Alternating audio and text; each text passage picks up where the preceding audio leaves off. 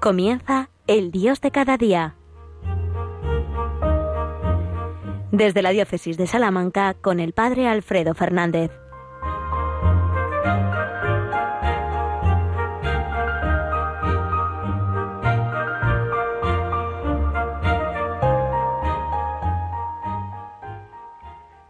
Muy buenos días, queridos amigos, queridos oyentes de Radio María. Nos encontramos después de la Santa Misa, el momento más importante del día, de toda la jornada. Nos encontramos aquí en la radio de nuestra Madre, en el Dios de cada día. Vamos a intentar un día más descubrir cómo el Señor sigue haciéndose el encontradizo, sigue haciéndose presente en nuestra vida, en cada uno de los acontecimientos y momentos del día. Sobre todo en la Santa Misa, por supuesto, pero después también en cada una de las circunstancias y momentos que vivimos. Os habla el Padre Alfredo Fernández desde la Diócesis de Salamanca. Y como siempre vamos primero a ponernos en presencia de Dios, vamos a iniciar este, estos momentos de reflexión con una sencilla oración. Señor y Dios nuestro, tú sales al encuentro de cada uno de nosotros en nuestra mitad de nuestra jornada, al iniciar y al comenzar cada día. Ayúdanos hoy a encontrarte para poder vivir en tu presencia, para poder vivir de tu amor. Ayúdanos a poner ante ti nuestras pobrezas, para que tú nos enriquezcas con tu amor y con tu misericordia. Llénanos de ti, Señor, y jamás permitas que nos apartemos de tu lado. Santa María, Madre de Dios y Madre nuestra, acompáñanos en nuestro itinerario hacia Cristo, no nos sueltes nunca de tu mano, cúbrenos con tu manto y siempre llévanos a tu Hijo. Amén. Pues sí, queridos amigos, puestos ya en, en conexión con el Señor, haciendo de este momento también un momento de oración, Vamos a hacer juntos una reflexión sencilla en este Dios de cada día, en este programa, al hilo de la situación en la que estamos en este momento a nivel eclesial. Estamos en el final del año litúrgico, estamos a punto de concluir un año más este itinerario que nos lleva cada año a recorrer todas las distintas fiestas y a acercarnos un poco más al Señor de la mano de cada una de las celebraciones y también de la celebración de todas las fiestas de la Santísima Virgen y de los santos. Y al final del año litúrgico, la Iglesia siempre nos invita a que no caigamos en la tentación de la rutina, de la rutina que supondría pensar, bueno, es un año más, después vendrá otro y otro y otro. Esa repetición constante de los distintos ciclos nos puede ayudar a pensar que, bueno, que, al final siempre es lo mismo, que todo es lo mismo. Claro, pero enseguida nos damos cuenta de que no estamos nunca en el mismo punto, porque aunque se repita y aunque dentro de nada vayamos a empezar un nuevo adviento, no estamos en el mismo punto que cuando empezamos el adviento el año pasado, o hace dos, o hace quince, ¿no? Este año además es especialmente evidente, con todo lo que hemos vivido, ¿quién nos iba a decir a nosotros, al comenzar el adviento del año pasado, que, que este año hubiéramos vivido todo esto, ¿no? ¿Qué quiero decir con ello? Que que la repetición es cierto que nos lleva a una cierta dinámica de rutina, pero que en esa repetición vamos avanzando, no estamos en el mismo punto. Por lo tanto, eh, vamos avanzando hacia una meta y tenemos que ser conscientes de eso y la Iglesia nos invita al final del año litúrgico a mirar hacia la meta, no tanto a mirar hacia la repetición de los ciclos, sino a la meta a la que nos encaminamos.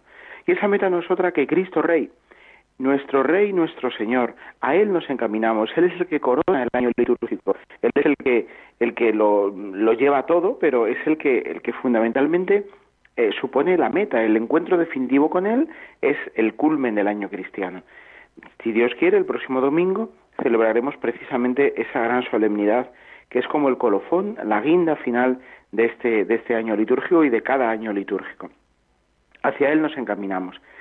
Él es nuestra riqueza, por tanto, Él es el que nos enriquece, el que nos lo da todo, el que nos hace vivir plenamente y el que nos atrae hacia sí, haciendo que podamos entonces entender toda nuestra vida como un verdadero camino hacia Él y por tanto esforzarnos, porque cuando tenemos una meta, cuando tenemos un objetivo claro, todo, todo adquiere también un sentido. Podemos esforzarnos porque queremos alcanzar ese objetivo.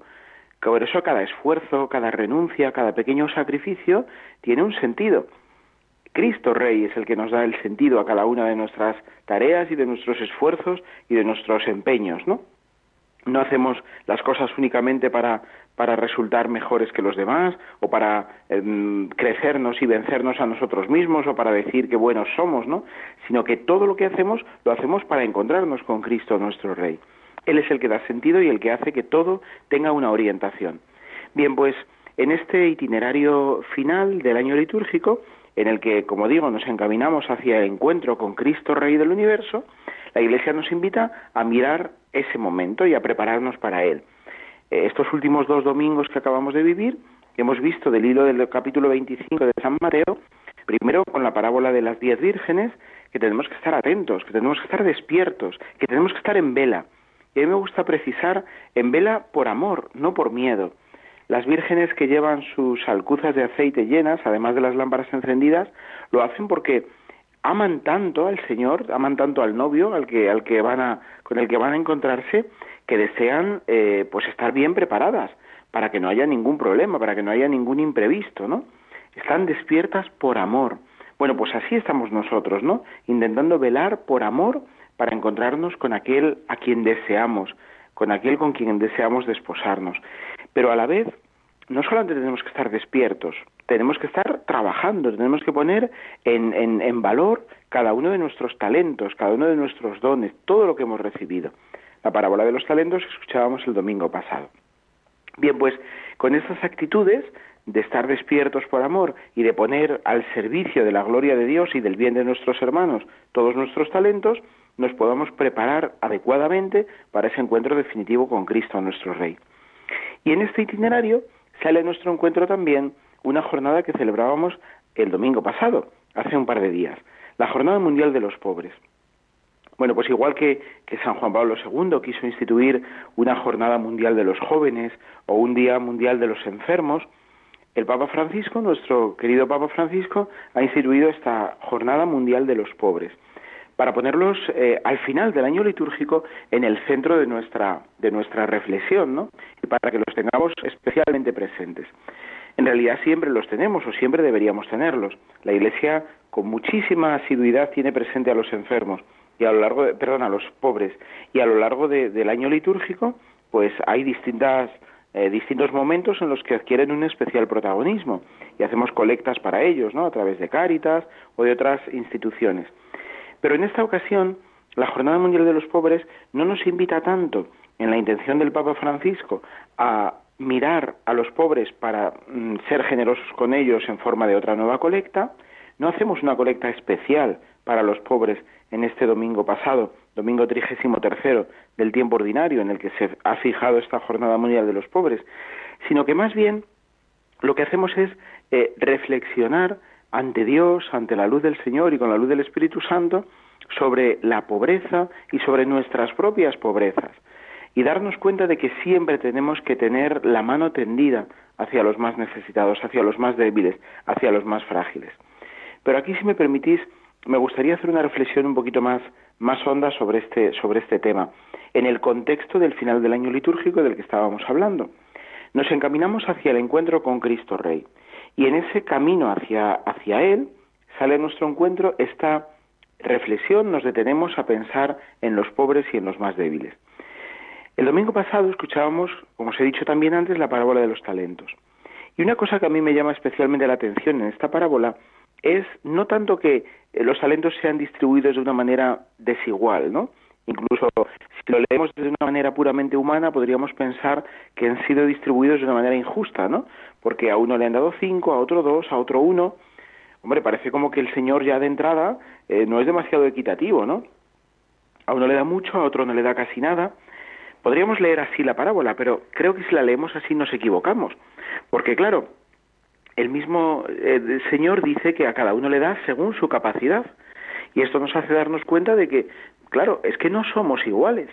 Ninguno somos iguales. No somos sido hechos en serie, sino que hemos sido hechos cada uno de una manera absolutamente única. Somos totalmente originales. Para Dios no hay dos iguales.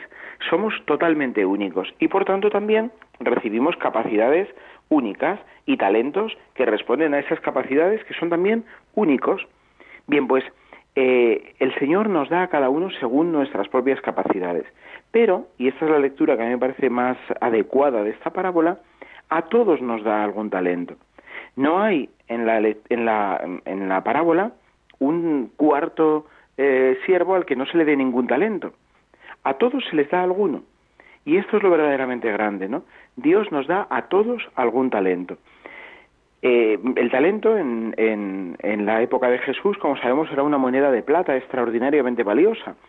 Por tanto, recibir un solo talento era recibir un auténtico tesoro. En el plan original de Dios, por tanto, y hasta, hasta donde, a donde quería llegar, no hay pobres. No existen pobres en este plan original de Dios, porque a todos el Señor nos enriquece. Y nos enriquece extraordinariamente, nos enriquece sobre medida, sobre manera. Todos hemos recibido tesoros, auténticos tesoros.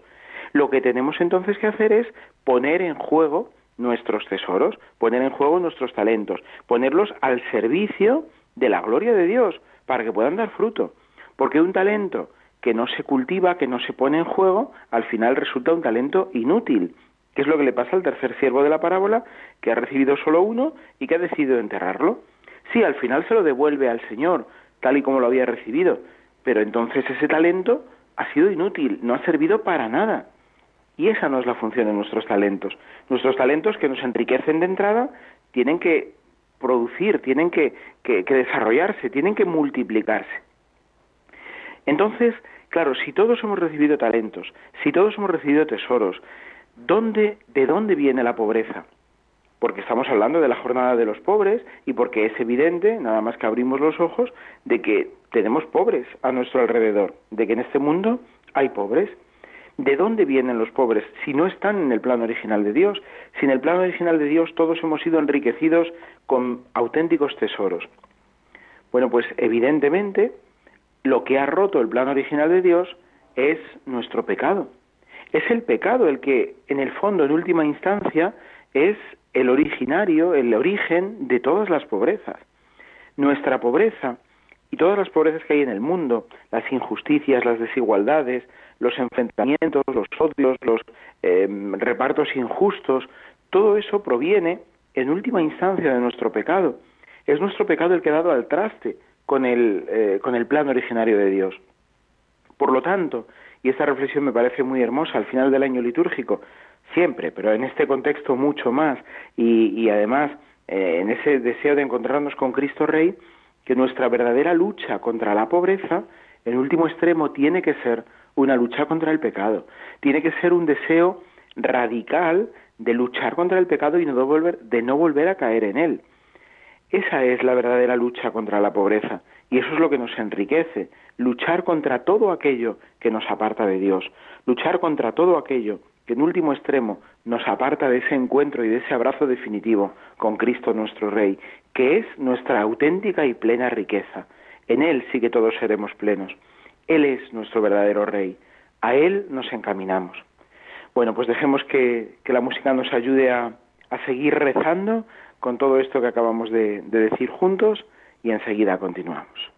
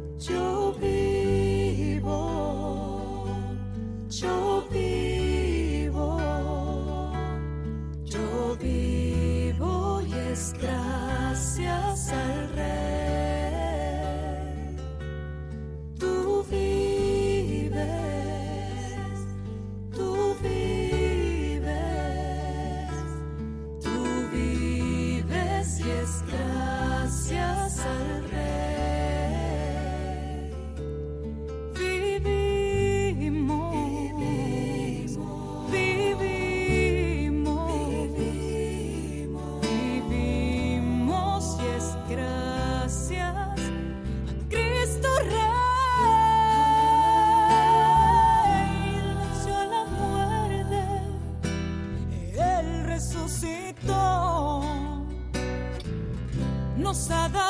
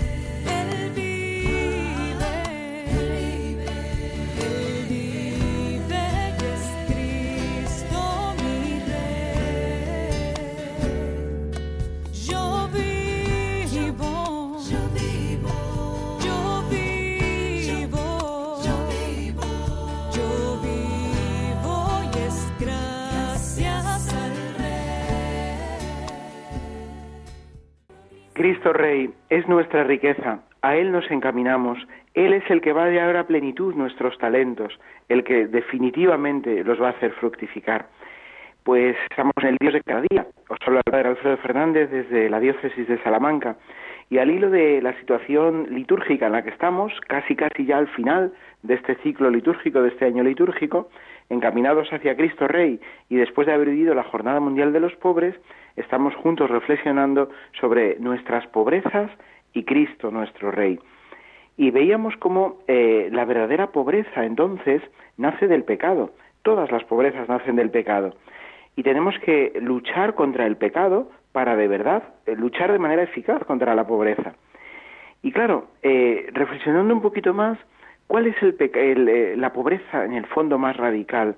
La pobreza más radical de todas es la del que está totalmente alejado de Dios. Si Cristo es nuestra riqueza, si Él es el que nos enriquece con los talentos, estar alejado de Dios, estar alejado del Señor, es la mayor de las pobrezas. Y además cuando uno está alejado de Dios, pues cae en todo tipo de, de, desesperación, de hastío, eh, y eso le puede llevar a, pues a muchísimas cosas, ¿no? Entonces, eh, el más pobre es el que está más alejado de Dios. Eh, luchar contra la pobreza también, entonces, no solamente es luchar contra el pecado, sino evangelizar, es anunciar a Cristo y llevarle con nuestra vida a los demás. Y hay una forma, en, en definitiva, también quería comentaros esto, eh, de pobreza muy radical, que es la de los que pues han terminado el peregrinaje por este mundo y, no están todavía en el encuentro con el Señor, ¿no? No han podido llegar a la gloria del cielo. Son todas las almas de nuestros difuntos que están en el purgatorio. Ellos son verdaderamente pobres, los más pobres, porque ya no pueden hacer nada para salir de esa situación, sino solamente esperar y confiar en la misericordia de Dios. En la misericordia de Dios y en nuestras oraciones, en nuestros actos de amor por ellos. Por eso también en este mes de noviembre, que comenzábamos con la solemnidad de todos los santos y con la conmemoración de todos los fieles difuntos, la Iglesia sigue rezando por todos los difuntos. Y este año, además, dadas las circunstancias especiales que vivimos, el Santo Padre ha decidido ampliar pues las, eh, las indulgencias habituales que durante el mes de noviembre, los primeros días del mes de noviembre, todos podemos lucrar en favor de nuestros difuntos, ampliarlas a todo el mes de noviembre. Es decir, cada día del mes de noviembre, rezando piadosamente por los difuntos, visitando un cementerio y cumpliendo las normas acostumbradas por la Iglesia, podemos lucrar una indulgencia plenaria para un difunto. Esto es una gracia impresionante, importantísima. Bien, pues eh, hacerlo es una manera mm, preciosa y además profundamente importante de rezar o de, perdón, de, de luchar contra la pobreza, porque los que están en el purgatorio, las almas del purgatorio, especialmente aquellas que no tienen a nadie que rece por ellas, las de los que han, han sido más olvidados, son en el fondo los pobres más radicales. En la, en la alberca, la parroquia, el pueblo y la parroquia en la que vivo, un pueblo precioso en la Sierra de Francia, hay una tradición que se conserva todavía desde hace ya siglos, que es la de la moza de ánimas, una mujer que cada día, cada día al atardecer, al caer la tarde, recorre el pueblo haciendo sonar una esquila pidiendo oraciones por los difuntos. De tal manera está arraigada esta tradición en el pueblo que cuando escuchamos esa esquila, esa campana, todos inmediatamente eh, reconocemos que es la esquila de ánimas y todos paramos lo que estemos haciendo en ese instante para tener una oración por nuestros difuntos. Es una manera verdaderamente hermosa de recordar a los más pobres y a los más necesitados y de unir también así este recuerdo por los difuntos que la Iglesia siempre tiene. La Iglesia ha tenido siempre conciencia clara de que una de sus obligaciones eh, y uno de sus deberes de amor es rezar todos los días por los difuntos y todos los días lo hace. En la Eucaristía todos los días pedimos por todos los difuntos, en las preces de la oración litúrgica de vísperas todos los días se pide por los difuntos. Bien, pues en el mes de noviembre de manera especial la Iglesia nos invita a orar por los difuntos. Bien, pues hacerlo es una manera preciosa de luchar contra la pobreza, contra la pobreza más radical, que es la de, insisto, aquellos que están alejados del Señor, aquellos que además ya no pueden hacer nada por salir a su encuentro, porque al final todos los que en este mundo están alejados de Dios todavía tienen oportunidades para convertirse y para volverse a Él. Para desandar el camino que les ha llevado a alejarse del Señor. Pero las almas del purgatorio ya no. Por tanto, una manera preciosa, repito una vez más, de luchar contra la pobreza es rezar por nuestros difuntos. Os invito a que lo hagamos en estos días que nos quedan del mes de noviembre, a que culminemos, culminemos este mes de noviembre y culminemos así también el año litúrgico, pues orando mucho por aquellos que, ya no, no pueden hacer nada, sino que solamente se confían en nuestra oración y a la misericordia de Dios. Y que así consideremos también como un día habrá alguien que rece también por nosotros cuando lo necesitemos y estemos en esa, en esa situación. En definitiva, queridos amigos, que Cristo, nuestro Rey, es nuestra riqueza y nos vincula de una manera preciosa a unos con otros, de tal manera que en esa solidaridad y en esa fraternidad que supera incluso las barreras de la muerte, porque nosotros podemos rezar por nuestros difuntos, en esa fraternidad profunda es donde también podemos enriquecernos y donde juntos nos ayudamos a ser cada día más ricos, pero cada día más ricos en el Señor, más ricos para Él, más ricos para el cielo. Esa y no otra es nuestra auténtica y verdadera riqueza. Y a ella tenemos que aspirar en el final del año litúrgico y en cada momento del año, en toda circunstancia y en toda ocasión. Oremos, por tanto, mucho, intensamente, y si os sirve esta imagen que yo tengo ya tan grabada en el alma y en el corazón de la moza de ánimas, pues recordadlo todos los días, al caer la tarde, en ese momento en el que las sombras empiezan a, a llenar el cielo y se va apagando la luz del día, en ese momento que nos recuerda las tinieblas del final, las tinieblas de la muerte, en ese momento os invito a que oréis especialmente, a que hagáis un pequeño parón y oréis especialmente por todos los difuntos. Así como digo, probablemente también un día tendremos a alguien que rece por nosotros cuando estemos en ese trance y necesitemos de la ayuda de los demás. No estamos solos, en definitiva. En esta aventura de la santidad que es nuestra vida, en este camino hacia Cristo Rey, hacia el encuentro y el abrazo con Él, nos ayudamos en una solidaridad preciosa, que es también la solidaridad de la Iglesia. Somos piedras vivas de este edificio admirable, asombroso, que es la Santa Iglesia de Dios, y en ella avanzamos, nos enriquecemos y nos ayudamos a, ser cada día más, más ricos, ¿no? Que nuestros hermanos los santos, los que ya están en la gloria del cielo, los que ya gozan de la visión beatífica, de ver directamente el rostro de Dios, que ellos intercedan por nosotros. Porque al igual que nosotros rezamos por los difuntos, los santos interceden por nosotros. Y entonces la solidaridad ya se hace verdaderamente luminosa, ¿no? Entre los vivos, entre los difuntos y entre los santos. Todos, en definitiva, vivimos para Dios y Él espera que todos podamos entrar en su abrazo definitivo y perfecto. El Señor no se resigna a perder ni uno solo de aquellos a los que ha creado por amor. Así que a poco que nosotros nos eh, dispongamos a acogernos a la misericordia de Dios, pues podremos enriquecernos con Él. Finalmente le pedimos a la Santísima Virgen, nuestra Madre, a ella que es la que como Madre sigue intercediendo siempre por nosotros, que nos ayude en este empeño, en esta lucha de cada día, que nos ayude a vivir para la santidad, que nos ayude a hacer fructificar nuestros talentos, que nos ayude a rezar cada día por nuestros hermanos más necesitados, por los más pobres, porque también nosotros lo somos. En definitiva, la pobreza del pecado nos traspasa a todos y nos hace a veces pues que se nos apague un poco la esperanza, que ella nos ayude a revitalizar nuestra confianza y nuestra esperanza en el Señor cada día, para que de su mano podamos juntos alcanzar el cielo. Que la Virgen, nuestra Madre, interceda por su radio, por Radio María, por todos los que la escuchamos, por todos los que formamos parte de ella, y nos ayude a ser cada día más de Cristo, más de Dios, más ricos, más eh, llenos de talentos que han dado fruto porque se han puesto al servicio de la gloria de Dios y del bien de los hermanos. Que la bendición de Dios Todopoderoso, Padre, Hijo y Espíritu Santo, descienda sobre vosotros. Feliz final del año litúrgico, feliz comienzo de Adviento y nos encontramos aquí en la radio de nuestra Madre. Hasta pronto, queridos amigos.